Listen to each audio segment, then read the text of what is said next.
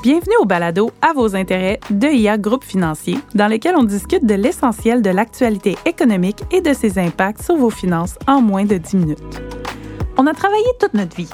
On commence déjà à penser à nos vacances permanentes, soit notre retraite. Quelles sont les questions à poser à notre conseiller financier pour être bien préparé? Comment pouvons-nous planifier cette période de notre vie et peut-être même y avoir accès un peu plus tôt que prévu? Mon nom est Ashley. Je suis en compagnie de mon collègue Sébastien McMahon, notre stratège en chef et économiste senior chez IA Groupe Financier. Bonjour Sébastien. Bonjour Ashley. Alors commençons avec des statistiques. Est-ce que tu en as quelques-unes à nous partager? Oui, tout à fait. Saviez-vous que plus d'une personne sur cinq en âge de travailler au Canada, donc on parle de près de 22 dans le moment, est près de la retraite, c'est-à-dire qu'elle est âgée de 55 à 64 ans. Quand on regarde les graphiques historiques, jamais auparavant ce nombre n'a été aussi élevé. Puis l'âge moyen de la retraite en 2021, c'était de 64,4 ans pour être très précis. Donc, une personne qui part à la retraite à 55 ans est susceptible d'avoir une période de retraite presque aussi longue que celle de sa vie active sur le marché du travail. C'est pas rien.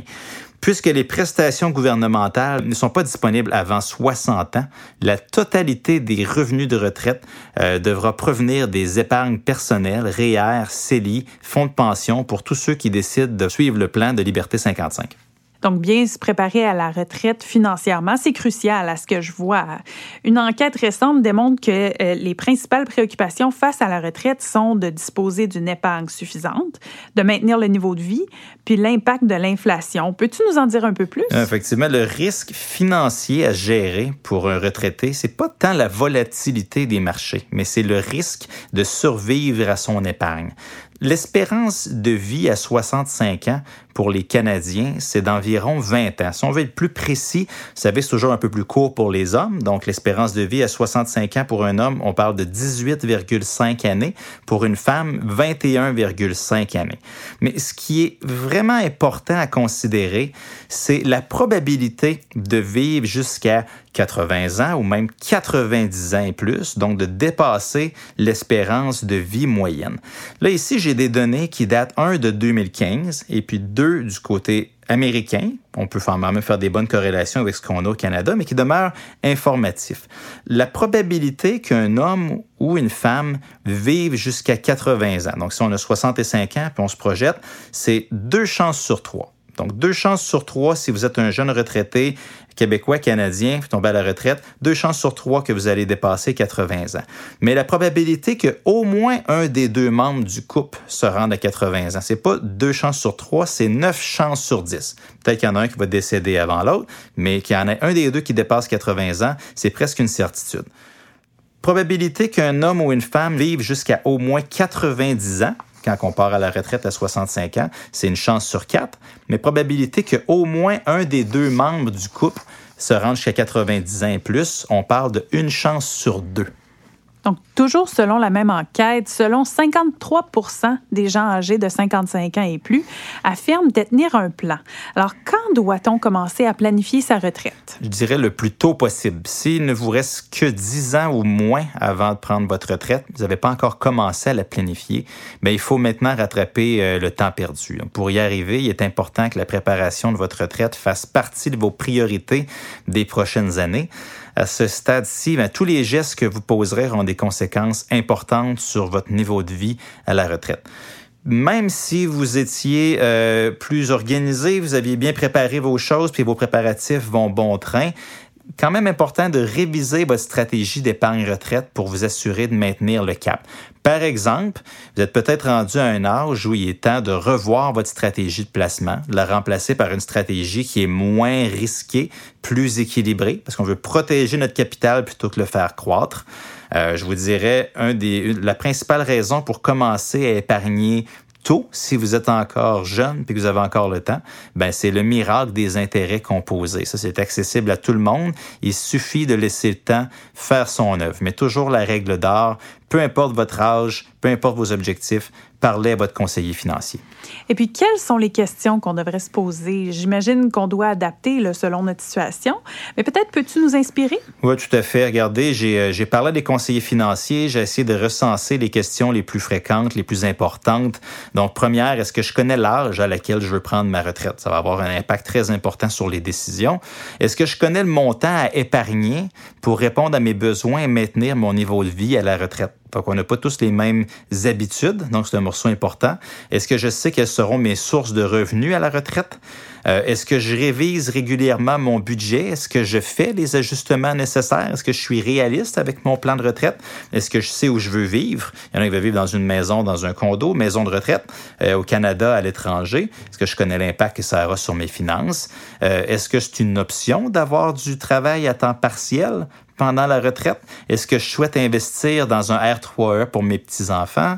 Est-ce que j'ai des habitudes de vie saine pour m'assurer d'avoir une bonne santé physique et mentale à la retraite? Est-ce que j'ai déterminé quels loisirs, quelles activités occuperont mes temps libres à la retraite? Donc, c'est toutes des questions qui sont très importantes à se poser. Et le plan de retraite devrait tenir compte de quoi? Bien, vous devez établir un plan d'action robuste, mais qui devra être revu au fil du temps. Le plan décaissement, c'est le morceau le plus important. Ça doit faire partie d'un plan de retraite plus large, puis doit tenir compte de plusieurs choses, dont les objectifs de vie. Euh, est-ce que vous avez l'intention de faire des voyages, des plans de réno, de l'aide financière aux enfants, aux petits-enfants, euh, de l'état de santé actuel, puis de l'état projeté, donc de penser à vos antécédents familiaux.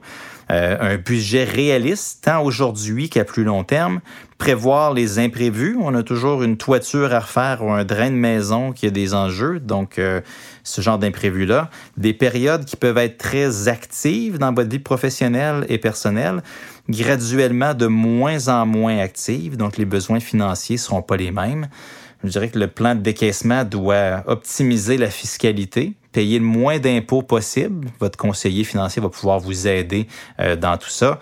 Viser à optimiser les avoirs que vous avez mis de côté pour la retraite, s'assurant que les épargnes durent aussi longtemps que nécessaire. Donc, je vous dirais, peut-être pour terminer, un bon conseil que j'entends souvent de la part des conseillers financiers, là, viser à réduire ou éliminer complètement les dettes au moment de la retraite. Puis existe-t-il des lignes directrices euh, à propos de la quantité d'épargne optimale à accumuler pour sa retraite? Oui, puis moi-même, j'ai été surpris en entendant ces lignes-là. Vous savez, quand on parle de retraite, on pense toujours que c'est pour les autres, c'est pas pour nous. Là. Ben, je vous dirais, à 30 ans, euh, là, je vais vous donner juste des chiffres pour vous dire est-ce que vous êtes euh, à jour dans votre plan? À 30 ans, vous devriez avoir mis de côté une année de salaire. L'année de salaire, c'est quand même un bon montant. À 40 ans, c'est trois années de salaire. À 50 ans, idéalement, ça serait d'avoir de côté 6 années de salaire. À 60 ans, 8 années de salaire. Puis à 67 ans, 10 années de salaire. Ouh, je me sens en retard un peu quand même, c'est beaucoup. Peut-être un dernier conseil à ceux qui nous écoutent et qui aimeraient prendre une retraite hâtive, Liberté 55. Ah, tout à fait, hein. c'est une perspective qui fait rêver euh, tout le monde de sortir tôt du marché du travail, mais il y a quand même plusieurs considérations à prendre en compte si on veut être assez chanceux et en bénéficier. Donc, premièrement, vous, vous épargnerez moins longtemps, c'est-à-dire que vous devez épargner plus. Votre épargne générera du rendement pendant moins d'années, donc votre argent va fructifier moins longtemps.